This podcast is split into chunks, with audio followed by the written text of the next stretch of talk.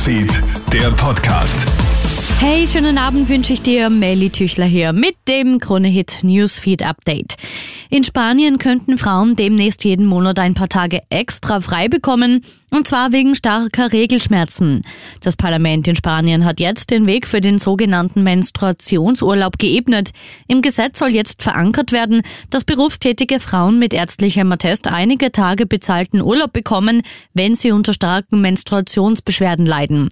Spanien wäre das erste Land in Europa, das den Menstruationsurlaub gesetzlich einführt.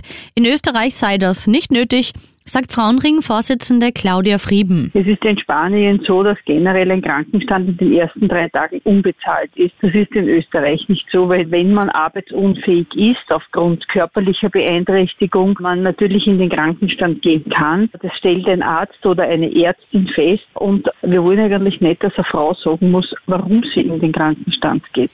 Wien wird die strengeren Corona-Regeln weiter beibehalten. Das Gesundheitsministerium hat heute im Rest Österreichs die 3G-Regeln für Besucherinnen und Besucher und Mitarbeiterinnen und Mitarbeiter von Gesundheitseinrichtungen aufgehoben. In Wien braucht man auch weiterhin einen maximal 72 Stunden alten negativen PCR-Test. Auch die Maskenpflicht in Öffis und Apotheken gilt in Wien weiter. Freispruch für Raf Camorra. Nach kurzer Verhandlung ist der Rapper heute freigesprochen worden. Camorra hat sich ja heute vor dem Wiener Straflandesgericht verantworten müssen. Der Vorwurf, der Rapper soll den Inhaber eines Würstelstands gemeinsam mit Freunden geschlagen und getreten haben. Schlussendlich fordert dann aber sogar die Staatsanwaltschaft einen Freispruch und so kommt es dann auch.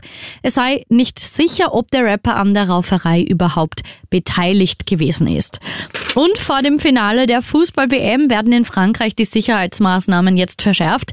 Wie das Innenministerium bekannt gibt, werden rund 14.000 Polizistinnen und Polizisten im Einsatz sein, um für Sicherheit zu sorgen. Nach dem Spiel von Frankreich gegen Marokko war es ja teils zu schweren Ausschreitungen gekommen. Ein 14-Jähriger ist dabei ums Leben gekommen. Krone Hits, Newsfeed, der Podcast.